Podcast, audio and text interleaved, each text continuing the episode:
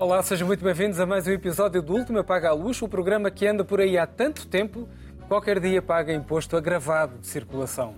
Vamos avançar para a análise das notícias da semana e para isso tenho comigo os meus especialistas, o jornalista Joaquim Vieira, a escritora Inês Pedrosa, a historiadora Raquel Varela e o especialista em comunicação Rodrigo Moita de Deus. Começamos o programa em modo gordas com as melhores manchetes da semana.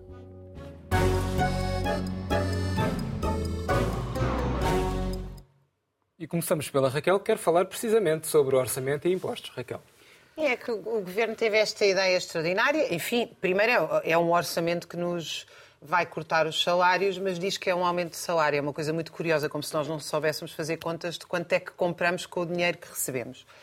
Mas, uh, dito isso, uh, eu queria falar especificamente aqui do IUC, que é o antigo selo do carro, é o imposto uhum. de circulação, que o Governo resolveu, a proposta é aumentar, quer dizer, quando foi obrigado pela União Europeia a reduzir para os carros importados, e muita gente, obviamente, quando compra carros importados, compra carros em segunda mão e antigos, etc., e depois nós temos um parque automóvel bastante envelhecido. E não sei qual foi o lobby, deve ter sido, imagino eu, de, das empresas que vendem carros elétricos quem é que convenceu o governo a carregar brutalmente neste imposto. Sendo que nós somos um país em que há péssimos transportes públicos, a esmagadora maioria das pessoas não tem acesso aos transportes públicos e, portanto, ainda por cima, sairmos de Lisboa ou Porto, toda a gente tem que andar de carro. Eu no outro dia tentei ir, já não sei onde é que foi, sei, foi de Monsaraz uh, para Reguengos, para Évora, e havia uma caminhoneta e não havia ligação entre as três. E, portanto, finalmente alguém se ofereceu para me levar porque não havia tal coisa. Isto significa que nós temos milhões de pessoas exclusivamente dependentes dos carros que não têm dinheiro para comprar carros novos e o governo, aproveitando que elas não têm dinheiro para, para comprar carros novos e que precisam do carro, resolveu carregar nesses impostos não tem nada a dizer do lítio e da devastação ecológica que isso significa, não tem nada a dizer do que é os custos ecológicos das fábricas que estão a produzir supostamente verde a noite toda, com custos de saúde para os trabalhadores, enfim, não tem nada a dizer sobre a falta de transportes públicos. Uh, mas uh, resolveu uh, cobrar mais impostos a quem não tem como sair dele. E é muito curioso que há 15 dias anunciaram que vão remodelar o aeroporto de Tiros para receber jatos particulares. Eu uma vez trouxe aqui no programa esse número e agora não me lembro de cor, estava a tentar lembrar, mas era assim, tipo, um, uma voltinha de um jato particular é igual, acho que é um ano inteiro a andar de carro, já não me lembro bem. E então no, no, o governo não se lembrou de ir cobrar um imposto aos milionários que aterram em Tiros. Não, faz ali uma passadeira vermelha, uns doces conventuais um very típico português e nós pagamos isto tudo, porque alguém tem que pagar para haver jatos particulares, como é óbvio. Muito bem. Inês, consumos culturais em Portugal. Sim, mas uh, complementando só a, a, notícia que estava a comentar a, a Raquel, deixo daqui os meus parabéns. E isto são sinceros, os meus parabéns sinceros ao Ministro das Finanças, que esta tarde uh, levou também com tinta verde uma ativista climática uh, de, e, e, respondeu que Fico contente de saber, isto numa, numa, numa apresentação do orçamento na Universidade, na Faculdade de Direito em Lisboa. Uhum. Fico contente de saber que está aqui uma apoiante da minha nova lei do IUC, dos carros mais poluentes, que são os mais antigos. Uh, foi uma boa resposta, isso é verdade. Uh, a minha notícia é uh, sobre os consumos culturais dos portugueses, porque saiu esta semana os resultados do inquérito do Instituto Nacional de Estatísticas, do inquérito regular à educação e formação de adultos, portanto, os consumos culturais das pessoas com mais de 18 anos. E há boas e más notícias. A má notícia é que os portugueses frequentam, em relação ao último inquérito, que é de 2016, menos espetáculos ao vivo e cinema. A boa notícia é que leem mais livros, embora ainda leiam poucos, porque mais de dois terços, eh, há 41% dos portugueses que diz que lê livros, mas que uh, não lê, não chega a ler cinco livros por ano. Portanto, é uma leitura ainda muito reduzida. Curioso também que a leitura de livros uh, tem. Uh, bem, tudo isto tem diferenças de, entre homens e mulheres nestas uhum. práticas. E nos livros há 50%, 50,2% de mulheres contra 31,9% de homens.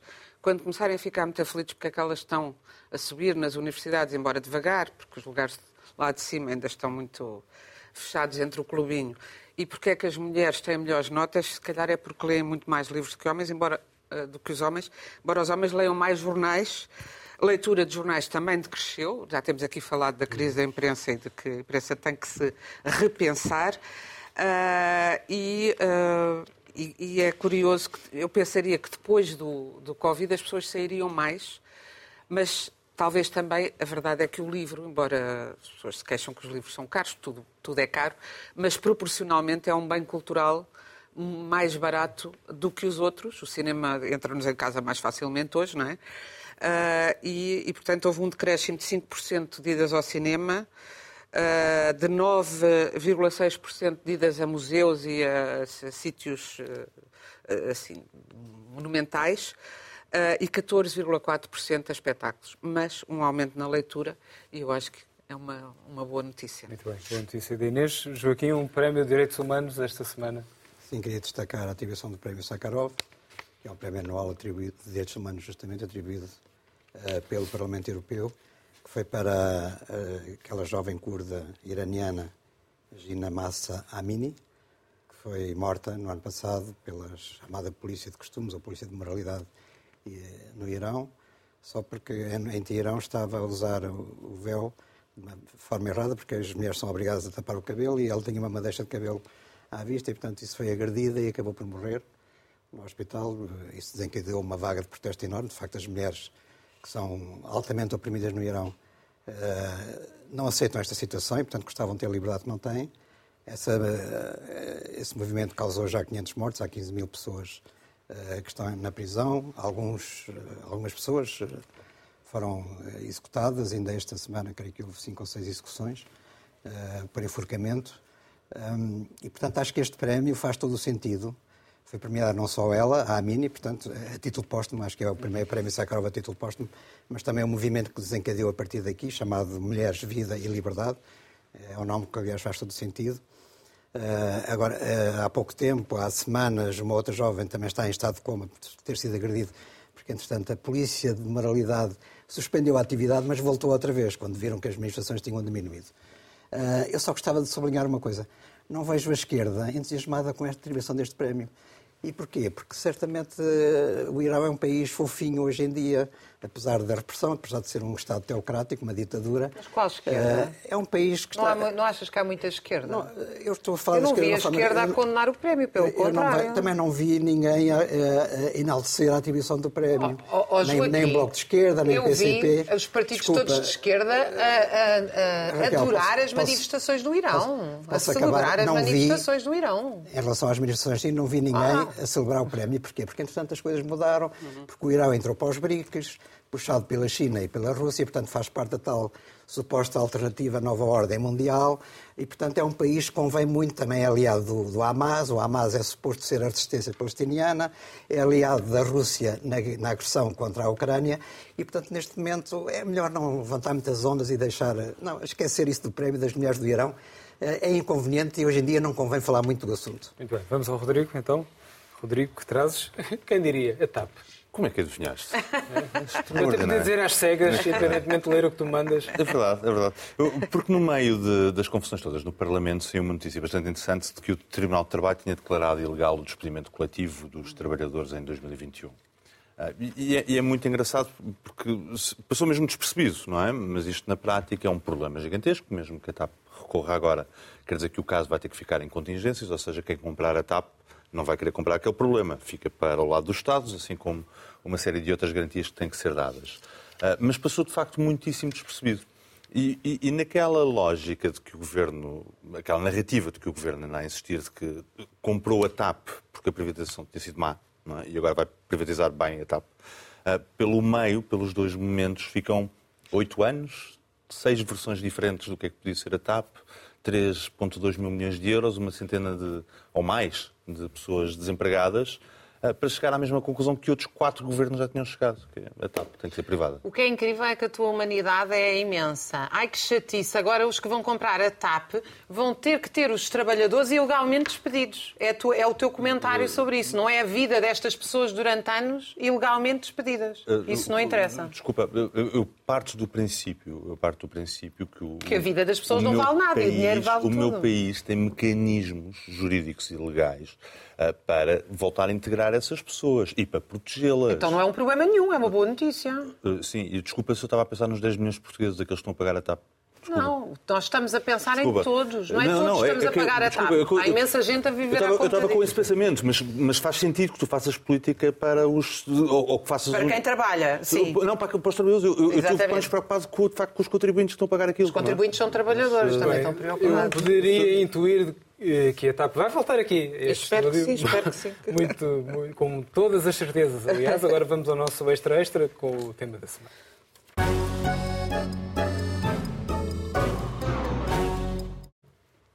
Como é natural, esta semana ficou marcada novamente pela atualidade internacional, graças à desgraçada situação que se vive na faixa de Gaza depois do ataque terrorista do Hamas em Israel. Como se esperava, tem havido bombardeamentos massivos, mortes abundantes de civis e muita informação contraditória, razão pelo qual o tema desta semana é precisamente a desinformação que em tempos de guerra abunda com fartura. Por estes dias, uma catástrofe num hospital palestiniano levou este tema aos píncaros e não parece haver espaço nem para a paz, em primeiro lugar, nem para a análise de dados chineses. Pois, não, uh, começa porque não sabemos, por exemplo, tu acabaste de dizer uma catástrofe no hospital patrociniano. Inicialmente eu vi umas imagens realmente terríveis, que depois vim a saber que eram falsas. Que eram falsas, quer dizer, infelizmente, não foram encenadas, não foram feitas para um, para um filme de ficção. Infelizmente são de uma outra guerra. Não é? Como apareceram também imagens de crianças da Síria de há 10 anos, nos bombardeamentos da Síria como palestinianas agora. Mas isso vai-se desmontando a posteriori. Mas naquela altura a pessoa vê e 500 mortes no hospital. E depois, a seguir, raio ao dia, o hospital está intacto e há uma cratera na, no parque de estacionamento do hospital e carros ardidos. E dizem entre 10 e 50 pessoas. E, na, e, entretanto, o que é que se passou? Concretamente, em relação a essa, essa notícia, de qualquer maneira, sempre terrível, porque de qualquer maneira alguma coisa se passou, não é? Uhum e, e há certamente mortos. E, e, ainda, e depois o problema é que quando entramos nestes uh, duelos de mortos, os mortos passam a ser de facto só números, cada, cada um deles.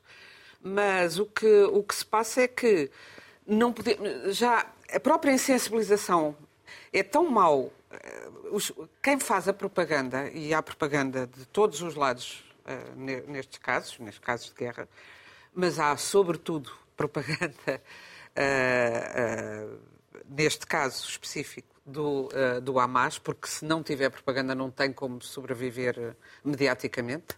Se não mentir, não tem como sobreviver, porque usa apenas métodos terroristas, apenas e só. Mas o que é que acontece? Com esta propaganda, a pessoa insensibiliza-se, porque às tantas já não sabe, a pessoa vê os mortos e diz, se calhar foi há 10 anos, como se, como, como se eu ainda hoje, todos os dias, vejo na net, na conta do Twitter, por exemplo, do, de Auschwitz, as histórias das crianças que foram uh, queimadas em. Uh, assassinadas em câmaras de gás, imensas crianças, imensos bebés, e as pessoas dizem, foi há 70 anos, pois aquelas pessoas nunca tiveram direito à vida e, e, isso já não conta.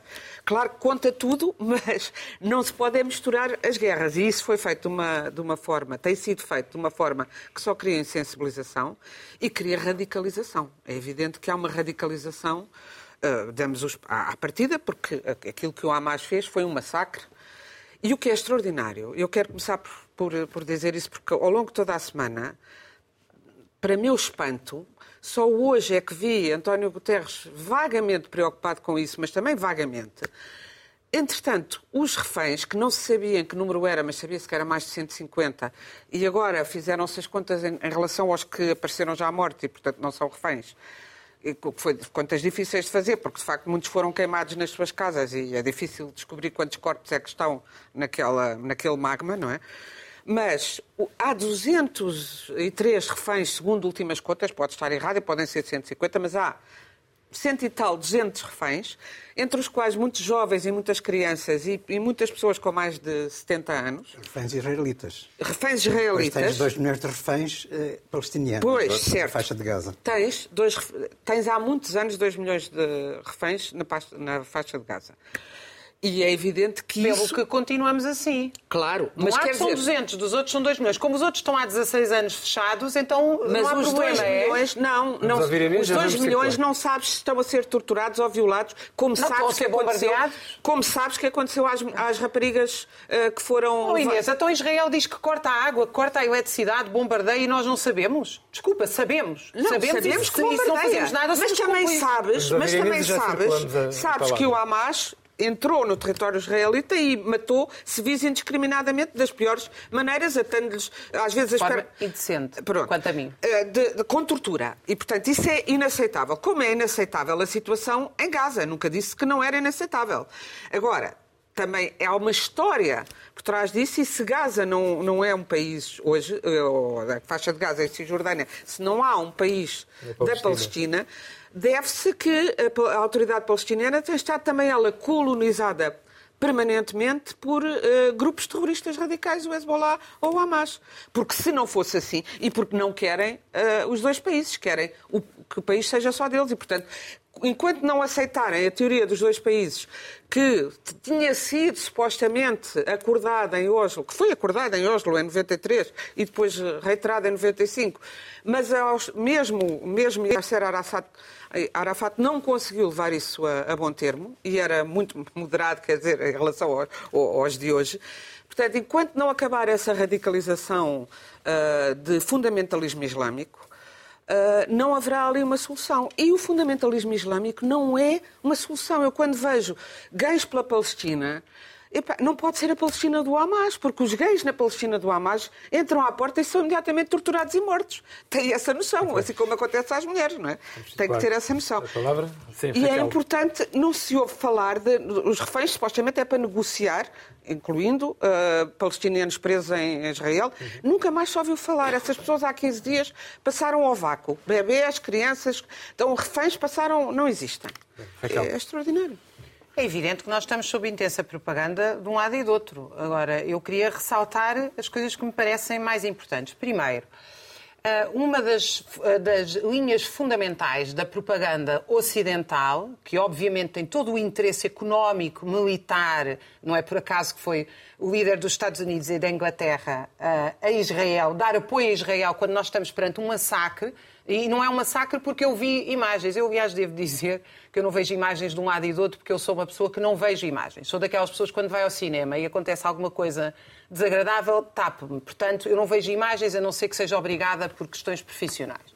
Agora, eu não preciso de ver imagens. O, o- o ministro israelita, o primeiro-ministro israelita, veio à televisão dizer vai à televisão dizer tem 24 horas um milhão de pessoas para abandonar e não vão ter água nem eletricidade. Eu sei que há 16 anos estas pessoas estão, ah, estão ah, numa prisão. E sei que Israel tem bomba atómica. Portanto, não há aqui, eh, eh, não, não há aqui dúvidas nenhumas sobre de que lado nós estamos. Sendo que eu gostava de ressalvar. De Israel, portanto. Gostava de ressalvar. De Não, Israel. oh, Rodrigo, eu estou, já te disse, volto-te a dizer, estou absolutamente contra um Estado sionista e colonialista como é o Israel e defendo um Estado onde convivam judeus, árabes, palestinianos, Já- já- já islâmicos. tinhas defendido o fim do. Estado Israel, Exatamente. Portanto, agora vou continuar. A pri- a primeira nota que eu queria deixar, trouxe aqui três livros Uhum. que eu peço à produção para mostrar, que são três intelectuais de origem judaica, absolutamente a favor do Estado palestino, e queria destacar aqui o, o, o William Papa, mas também o Shlomo Sand, o Howard Zinn, podia trazer centenas, centenas.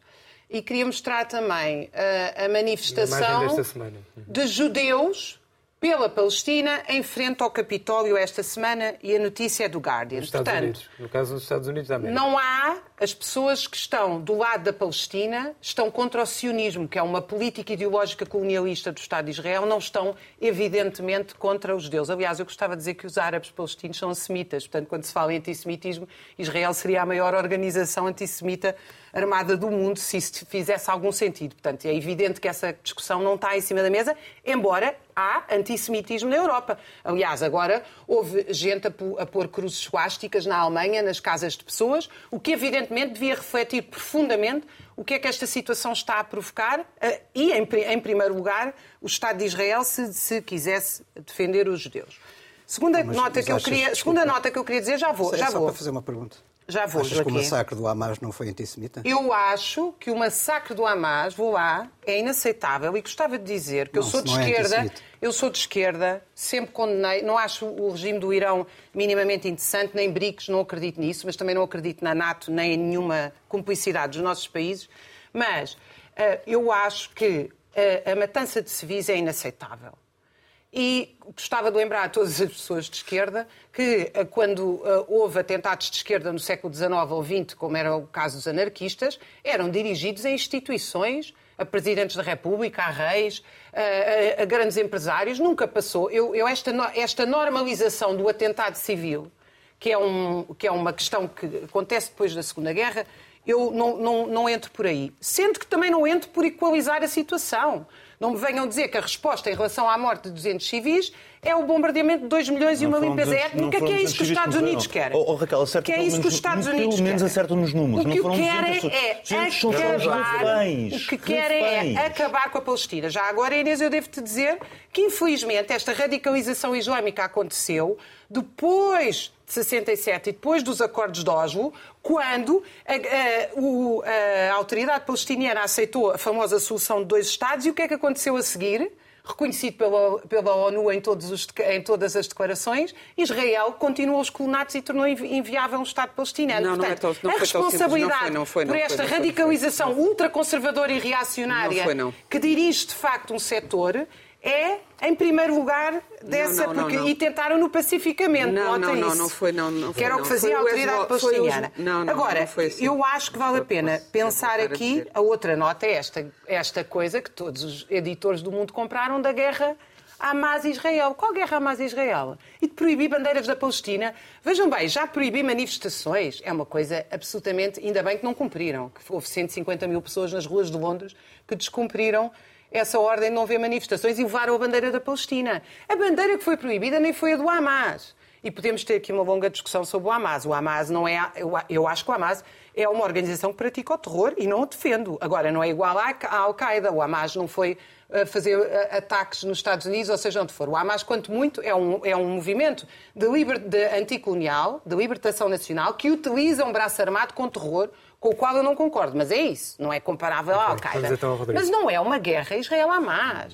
Isto é uma guerra entre Israel e a Palestina. E quando os, quando os próprios jornalistas dizem que é uma guerra Isra- Israel-Hamas, quando o Hamas tem 20 mil combatentes, é 1% da população de Gaza. O que estão a fazer é aniquilar com essa conversa de Israel-Hamas a a própria Não existência foi o da Hamas que Palestina. fez o, que fez o massacre? É. Então, mas isso é Mas a se guerra é guerra contra os palestinianos, é. como o próprio Israel admite, não é contra só o A autoridade Hamas. palestina não está em guerra com Israel. Eu fico, eu, não. fico, eu, fico, eu fico fascinado só, só pela parte da conversa dos dois lados, que é, é, vamos agora partir do princípio que cada vez que há um assalto a um banco e reféns lá dentro, não é que a polícia tem que negociar e, chega- e temos que encontrar um equilíbrio entre os dois lados.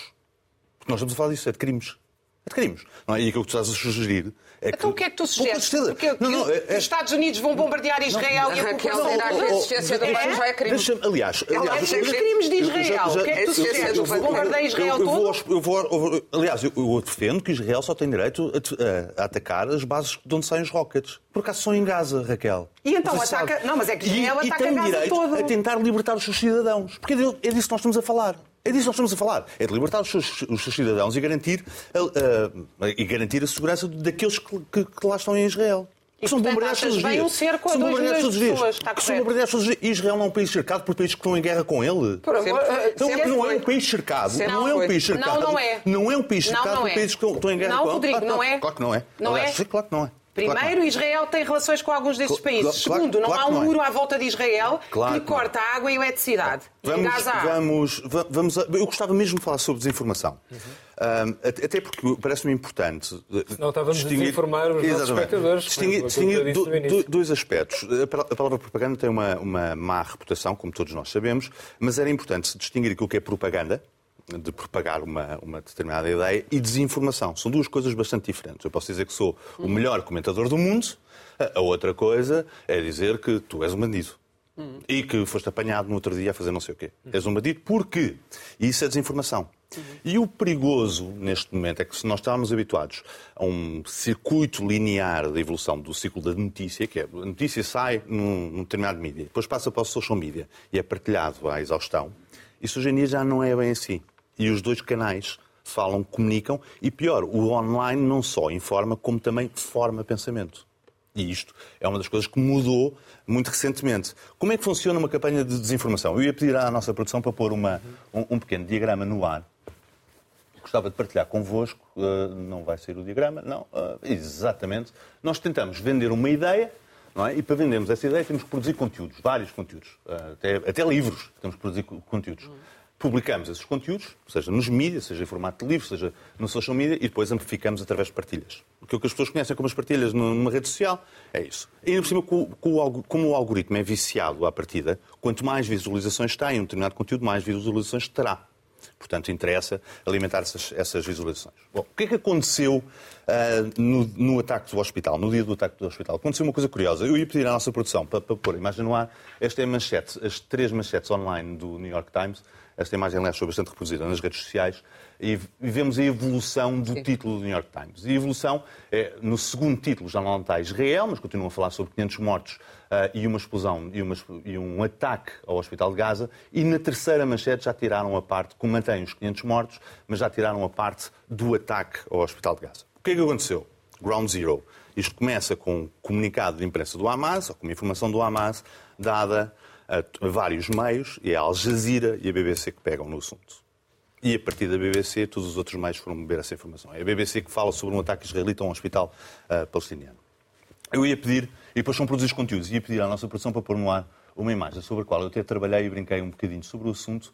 Um, uhum. Esta é uma imagem da conferência de imprensa do Hamas uh, no dito hospital, Uh, tem particularidades muito engraçadas. Primeiro, a conferência de imprensa está bem iluminada. Isto é num hospital, onde houve um ataque israelita, um míssil israelita que lá caiu, e eles estão todos com as batas perfeitamente brancas. A conferência de imprensa está iluminada, o púlpito está montado, e depois temos aquelas figuras à frente com, com as crianças na mão, e um enfermeiro junto dos mortos. Não vão os mortos acordar e precisar de assistência. Isto é literal. Isto é... dizer que, estão, que eles estão rodeados de mortos, não disseste isso para mim? Uh, sim, faltava esta informação, que eles estão, estão uma série de sacos mortos no, no, chão e um enfermeiro lá no meio, fosse, não fosse um enfermeiro fazer falta.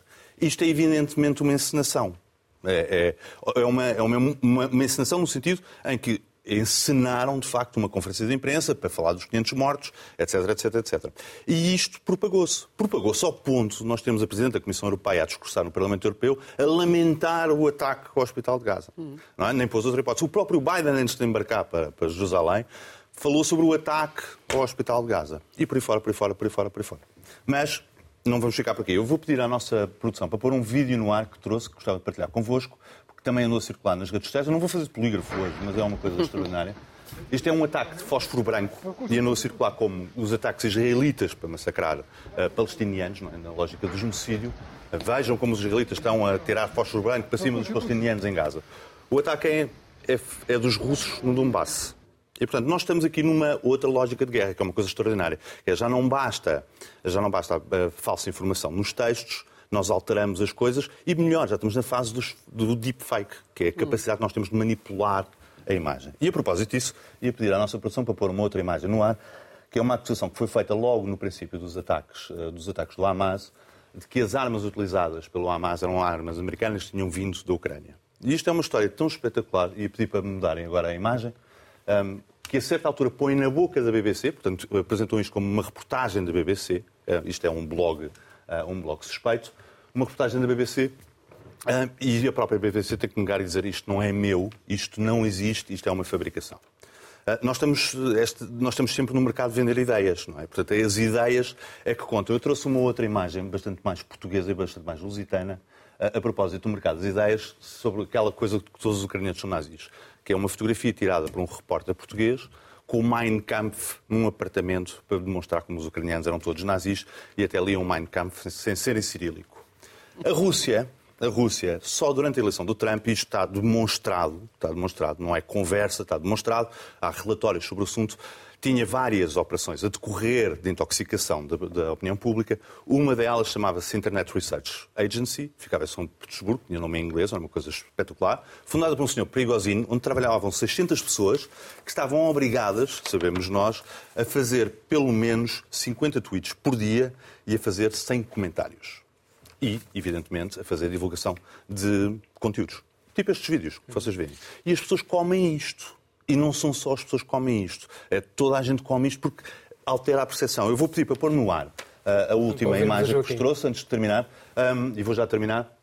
Isto é um gráfico da- da- do Observatório Europeu de Mídia, eh, em que explica, naqueles comentários todos e nos vários comentários eh, colocados, que explica o que é que é automático, o que é que são bots verdadeiramente robôs e o que é que são pessoas. E o que é que eles têm dúvidas sobre o que é que são pessoas e não. Pessoas a verde, amarelo, aquilo que está na dúvida, é encarnado definitivamente automático. O que é surpreendente é que 60% dos 50 mil, ah, dos 50 mil, ah, dos 50 mil conteúdos analisados são mesmo de pessoas E o que é reais. que tu propões? É um Que contact center. Não, aquilo que eu proponho é que se faça uma, uma coisa muito básica, que é a questão da cidadania digital. Eu só posso ir para o online com o cartão de cidadão. Ah, E, e o que é que nós que fazemos sim, em relação sim, à desinformação quando ela parte dos próprios jornais e dos governos? Ah, ah, O mesmo princípio, o mesmo princípio. Tu tens hoje em dia. O, o que é espetacular hoje, eu, eu, te- eu sou um otimista. e- Embora tu tenhas escolhido só exemplos do teu lado, deixa- eu, não, não, eu, não, eu acho, não, ainda por cima com a inteligência artificial, isto vai ser cada vez Não, pior. não, não. Eu, eu, E, portanto, eu a sou minha um pergunta é o otimista. que é que se faz? Eu sou um otimista. Eu, por é exemplo, o a- questão das armas. A, questão das armas de destruição maciça levou cinco anos para ser demonstrada. Que era falsa a informação. Uma conferência de imprensa do Colin Powell. Hoje, a mesma conferência de imprensa provavelmente não teria resistido durante um mês. não é teria resistido. Isso é- isso é uma coisa o, boa. O Google hoje em dia tem ferramentas extraordinárias de pesquisa de imagem. Aquilo que eu preciso fazer, se não quiser ir pela questão da cidadania digital, que eu acho que é a solução, aquilo que eu tenho que fazer é a literacia mediática, primeiro para distinguir as fontes e depois para, para explicar às pessoas que há ferramentas práticas. O Google tem ferramentas de pesquisa de imagens e de vídeos. Mas também há outras duas coisas muito importantes. Bons jornalistas no terreno, que não sejam assassinados, como estão a ser Oh, oh, no Médio Oriente. não- não- uh, Raquel, Liberdade para o jornalismo e pluralismo, Raquel, porque as eu- pessoas eu também não- têm que eu, decidir eu não si, eu não disse, eu não disse, eu não disse que o jornalista do BBC, da BBC, no caso o Hospital, que é um vendido palestiniano. Eu até admito, eu até admito que ele tenha tomado como boa informação. Até admito isso. Até admito que tenha sido uma questão de tem que ser o primeiro dar. Não, eu, tô- eu não estou a falar do jornalista em particular. Eu estou a dizer, os jornalistas têm que ter liberdade e segurança para ter acesso às Mas coisas. como é Mas, oh, oh, oh, Raquel, aquilo é uma Ah, isso também é uma boa pergunta Oh, oh, também para fazer ao exército Oh, Raquel. israelita, porque quando Estamos é que são a ver o quê? assassinados? Eu abaixo. Mas sobretudo aí nem é só o abaixo. exército israelita, é, é que assassina e a seguir diz que é um acidente. Oh, Raquel, uh, Em Mariupol também só o Bruno Carvalho é que lá Não é? conseguiu entrar. Vai ninguém. Também é verdade. Não confundir com o ex-presidente do Sporting. Não, não, que eu queria- o que eu queria dizer é que há mais jornalista que ferramentas. A verdade é que é. As ferramentas, hoje, as ferramentas hoje em dia permitem um escrutínio que nunca foi possível há 3, 4, 5 anos. Permitem esse escrutínio. E aquilo que nós temos que fazer, de facto, é, é a literacia mediática, no sentido de explicar às pessoas: olhem, atenção, isto existe, isto é real, isto não é conversa, isto existe, e existe em Portugal. Existe em Vamos Portugal. Joaquim. Joaquim. Se, tu- se houvesse a tal carta de cidadania, já se resolvia diretamente o resolvem tudo, programa. porque os jornalistas muitas vezes são manipulados pelas fontes. Pois, claro. A história dos 40 bebés decapitados foi uma jornalista que divulgou essa informação porque alguém lhe disse numa fonte israelita que tinham sido decapitados 40 bebés pelo Hamas. E afinal não era verdade. A história do hospital foi um comunicado do Hamas que provavelmente foi direto para a BBC e a BBC resolveu assumir ah, o- a, a narrativa, digamos assim, Claro. desse comunicado sem fazer a checagem. De facto, aqui a verificação dos factos é muito importante. Mas deixa-me vezes, BBC os ainda jornalistas- disse que era do Hamas. Ainda disse Hamas 6. Uh, uh, Palestinian say. Palestinian sei. Então talvez. Pois, então, Bom, é bom saber, quem é que- até é agora que não sabemos é também, não é? Só para explicar. Ah, mas a, a verdade é que eu acho que neste conflito, sobretudo neste, nos conflitos, muitas vezes não há, mas sobretudo neste conflito, que se arrasta há 75 anos, ah, não há inocentes. E, portanto, nós temos pessoas dos dois lados a manipular, sobretudo neste, neste, eu já disse a semana passada, isto neste momento está a ser dominado por extremistas dos dois lados, por fanáticos dos dois lados.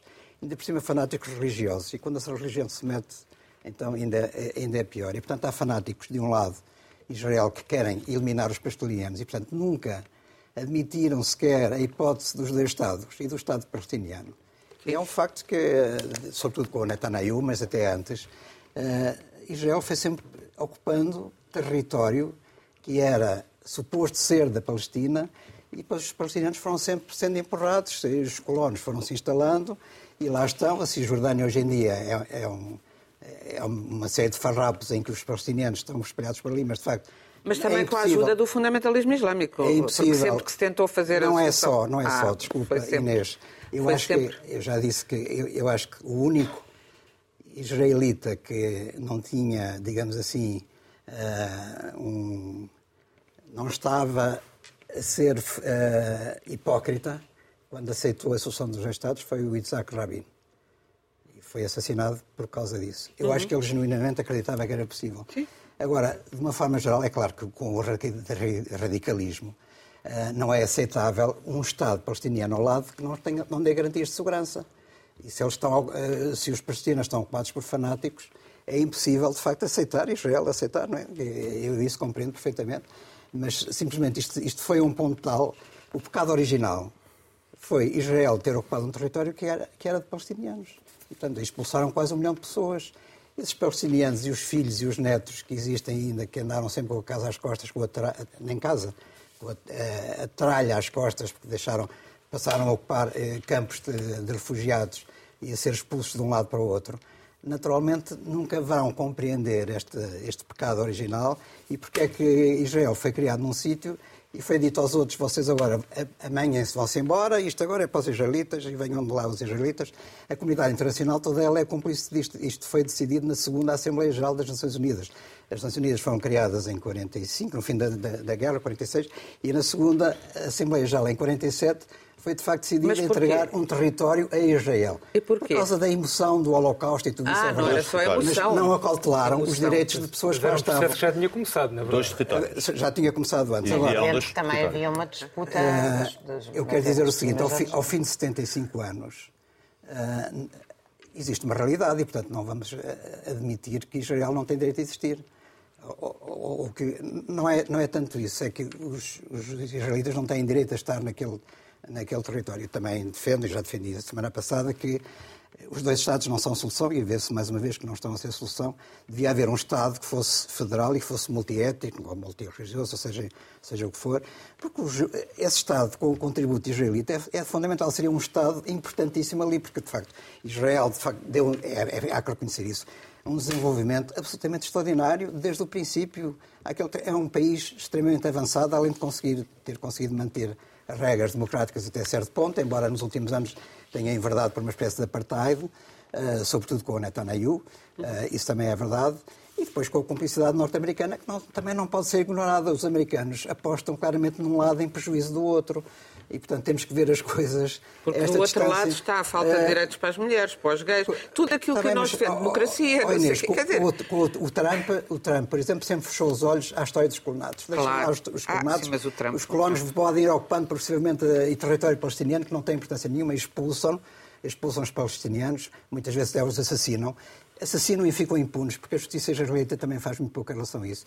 E o Trump cometeu uma coisa terrível, foi de eh, reconhecer, aliás, os americanos já tinham reconhecido, que a, eh, que a- que a capital não era Tel Aviv, a capital de Israel não era Tel Aviv, mas era Jerusalém.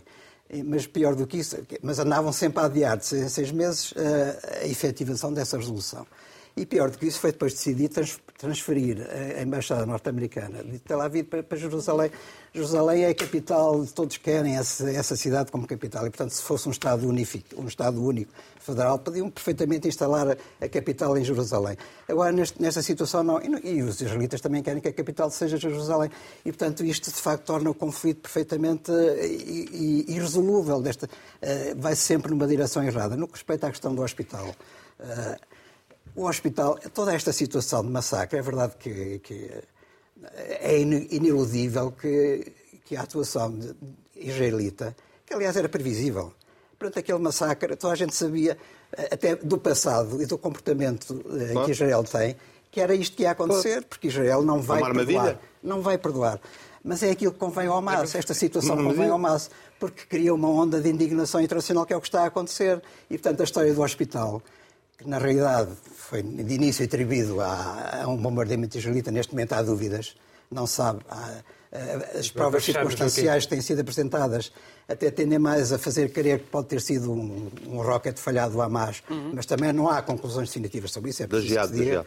Da Jihad Islâmica. Jihad Islâmica, exato. Também lá está instalada eh, em Gaza.